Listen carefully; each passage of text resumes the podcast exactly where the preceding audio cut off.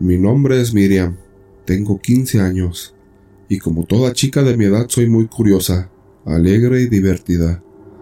Cierto día cuando venía de estudiar con mi amiga, encontramos en las afueras del colegio una señora muy rara. La señora estaba vendiendo cosas antiguas, anillos, pulseras y collares. Mi amiga Luisa se detuvo, pues le llamó la atención un collar. Le preguntó a la señora cuánto era el costo de dicho collar. La mujer le dijo que se lo vendería en cien pesos, pues ya era el último que traía. Mi amiga se puso muy contenta y lo compró. Me sorprendió mucho ya que el collar tenía una apariencia muy tétrica y perturbadora, pero no le dije nada, pues no quería hacer sentir mal a mi amiga. Los días pasaron y Luisa se comportaba de forma muy extraña. Cuando íbamos a estudiar, ya no salía a recreo y en el camino a casa no hablaba. Al llegar a su casa, se encerraba en su cuarto y no salía ni para comer pero todo ese comportamiento apareció desde que Luisa compró ese misterioso collar. El tiempo pasaba y mi amiga cada vez se veía más pálida y delgada. No quería comer. En las noches se despertaba muy asustada gritando como loca. Un día mi madre escuchó los gritos aterradores de Luisa, pues nuestras casas estaban muy cerca una de la otra. En las noches, la chica gritaba de forma muy aterradora. Mi madre un día decidió visitar a la mamá de Luisa y le dijo que por favor la llevara donde una curandera, pues podía ser que Luisa estuviera bajo un embrujo de algo muy extraño, pues la conducta no era normal. La mamá de Luisa se sentía muy confundida y no sabía qué hacer. Una noche la chica se despertó arrastrándose por el suelo como un gusano, y su voz se tornó extremadamente ronca. Decía cosas sin sentido, hablaba otro tipo de lenguajes, se reía y después lloraba. La mamá de Luisa la abrazó y le dijo, Hija, ¿qué te sucede? ¿Qué es lo que está pasando? Un tiempo atrás eras una chica muy alegre y feliz, ahora te desconozco. Y desde un mes para acá, tu vida ha cambiado. Ya no ríes, no hablas con nadie. Dime qué te sucede. Mi amiga la miró a los ojos y con una voz burlona y sarcástica le dijo, Yo no soy tu hija. Déjame en paz. Yo ni siquiera te conozco. Comenzó a reírse a carcajadas y a decir incoherencias. Luego se puso a llorar. La madre de Luisa llamó a mi madre por teléfono y le dijo que si la acompañaba al día siguiente a ver a la curandera que ella le había sugerido. Mi madre llegó a la casa de la chica y cuando la madre de Luisa la tomó de la mano para subirla a la camioneta, ésta comenzó a gritar y a retorcerse. Mi hermano y yo le ayudamos a subirla a la camioneta. Mi madre la tomó del brazo y la sentamos en el asiento. Cuando íbamos llegando al lugar, Luisa comenzó a gritar de nuevo y a maldecir a todos los que íbamos con ella. Era como si lo que la atormentaba no quería que lleváramos a la chica donde la persona que nos ayudaría. Al llegar al lugar, Luisa no quería salir del auto. La curandera al escuchar los gritos salió y les dijo que llevaran a la chica dentro de su casa y la sentaran en una silla que estaba en el centro de la habitación. La mujer tomó el rostro a Luisa y le preguntó ¿Tú quién eres? La chica comenzó a gritar y a insultar a la mujer. La curandera nos dijo que hiciéramos un círculo y comenzáramos a rezar el Padre Nuestro. Luisa comenzó a retorcerse y arrastrarse en el piso. Caminaba por las paredes y comenzaba a expulsar cosas de su boca algo así como clavos y bichos. También comenzó a decir que todos éramos unos asquerosos y que la dejáramos en paz. La mujer comenzó a quemar unas hierbas y hacer un cocimiento de plantas, y agarraron las manos de mi amiga. La curandera le frotaba la frente con el agua. Esta comenzó a hablar con una voz muy ronca y envejecida. La mujer le dijo, Sal de ese cuerpo. Tú no tienes derecho de estar ahí. Ese cuerpo no te pertenece. Lo que estaba dentro de Luisa contestó diciendo, Yo no me iré de aquí, porque ella tiene algo que me pertenece. La curandera le preguntó, ¿qué es lo que quieres? Ella le dijo, Yo no morí, a mí me mataron. Mi esposo me fue infiel con mi mejor amiga. Ella le dio un collar a mi esposo para que éste me lo pusiera. Desde ese momento, mi vida se convirtió en un infierno. Fui perdiendo las ganas de vivir. Me encerré en mi habitación No quería salir ni comer. Mi esposo me abandonó y con el tiempo, en un mundo solitario y cruel, un día mi corazón dejó de palpitar y morí. Todo por causa de ese collar que mi esposo me regaló. Ahora, tu hija lo tiene. Como ves, ella también es culpable por tomar algo que no le corresponde. Nunca me voy a ir. Ella se irá conmigo. La curandera nos dijo que agarráramos a Luisa fuertemente y ella abriría la boca de la chica para darle una pócima. Pero teníamos que darnos prisa, pues el tiempo se estaba acabando. Y así se hizo. La chica al tomar la pócima comenzó a vomitar y a gritar que se quemaba.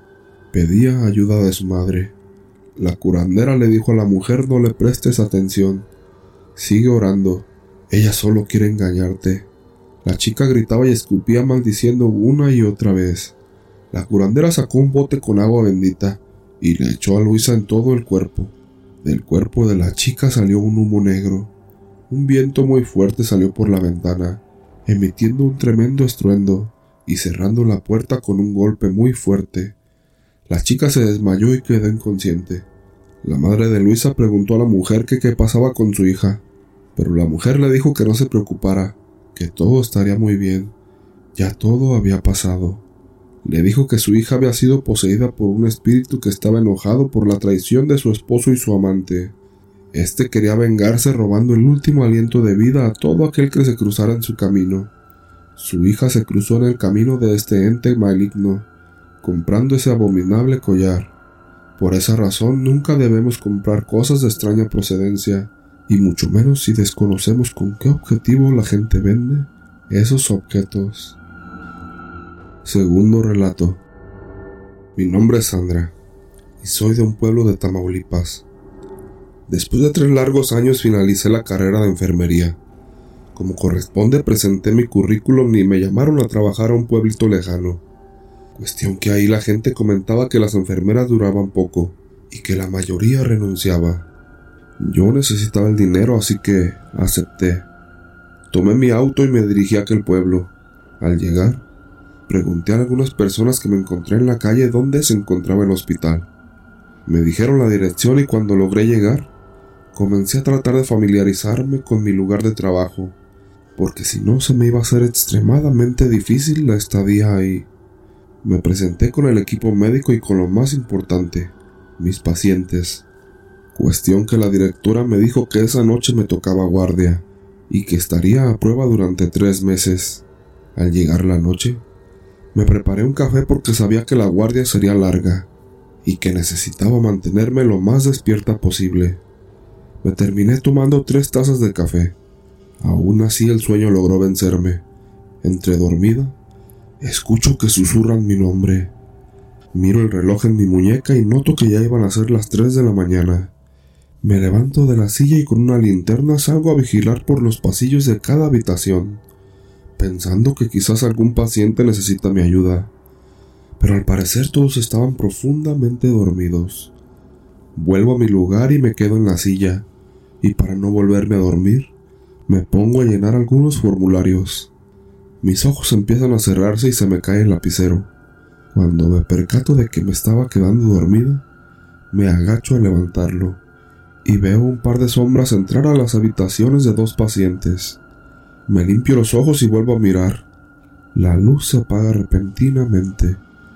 Intento encender mi linterna pero no sé qué le pasa. No enciende. A todo esto escucho las máquinas de esos dos pacientes sonar y corro llamando a todos.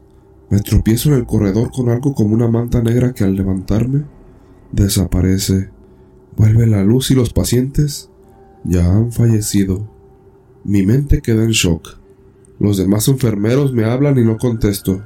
Solo tengo ese vago recuerdo y ese sentimiento de escalofrío con mezcla de miedo que me invita a pensar y a cuestionarme qué eran esos espectros que vi entrar en las habitaciones de esos pacientes, y ese dolor sordo y agudo que me invade por no poder haber hecho algo por ellos.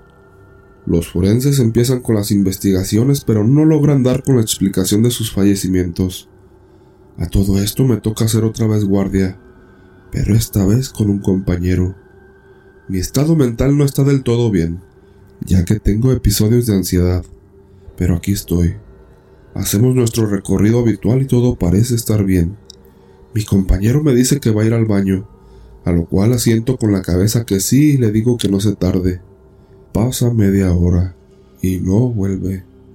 Pasan dos horas y tampoco. Hay demasiado silencio y pues salgo por el pasillo y susurro su nombre. No recibo respuesta. Me entra el miedo y vuelvo corriendo a mi lugar de trabajo. Uno de mis pacientes empieza a toser como si estuviera ahogándose. Me dirijo a su habitación a servirle un poco de agua y veo otra vez uno de esos espectros ingresar a la habitación de este paciente. Mi primera reacción es abrazar al paciente y rezar, para que sea lo que sea se vaya. Pero este espectro sigue parado al lado de la cama del paciente. Tiene ojos con cuencas vacías, y su rostro está desfigurado. Mi paciente entra en paro, y lloro desesperadamente porque no puedo salvarlo. Luego veo cómo este espectro le agarra la mano al paciente y le succiona el espíritu. En su último aliento, se lo lleva, y se pierden entre los pasillos. Yo me quedo llorando en el cuerpo sin vida del paciente. Luego, llegan los paramédicos, pero ya no hay nada que hacer. En mi mente solo existen preguntas. ¿Por qué se hacen solo dos días que estoy trabajando aquí? Ya han perdido la vida tres pacientes, y al parecer no podemos hacer nada para impedirlo. Luego llega la vigilante que encontró a Alejandro pálido y sin vida en uno de los baños. Yo no sé qué hacer. Quiero abandonar este trabajo pero no llevo siquiera un mes. Y aquí siguen pasando ese tipo de sucesos paranormales. Hasta que un día, uno de los serenos que se encargaba de cuidar el hospital, cuando me tocó salir de la guardia me dijo, ¿Quieres saber qué es lo que realmente pasa en este hospital? Encuéntrame en la plaza del pueblo. Ahí te contaré todo.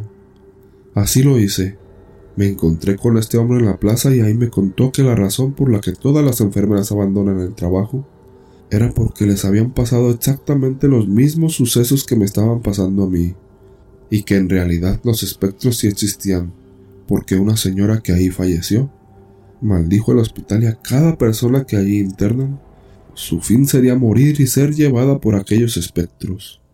Le pregunté si había alguna forma de terminar con las muertes, me dijo que la forma era traer un pastor o un sacerdote para que exorcizara el lugar, ya que estaba maldecido. La cosa es que la directora del hospital era atea. Entonces no pudimos convencerla y dentro del hospital siguió muriendo gente. Hasta que un día dije basta y entregué mi carta de renuncia. Ya no lo soportaba más. El sereno me dijo que era lo mejor, que me fuera porque una enfermera hace mucho tiempo había investigado de más y también falleció en causas extrañas. Entonces sentí que mi vida corría peligro y me fui. Volví a mi hogar, y un día leyendo el periódico salió una nota de aquel hospital. Decía que había cerrado sus puertas por falta de personal. Después al tiempo salió otra nota de que en el hospital había algo. Era como que estaba maldito. Muchas personas fallecieron ahí, los vecinos rumoreaban que todo el que entraba no podía salir y fallecía. Menos mal que yo salí de ese lugar. Aunque ahora que lo pienso, nunca logré entender por qué uno de esos entes me siguió.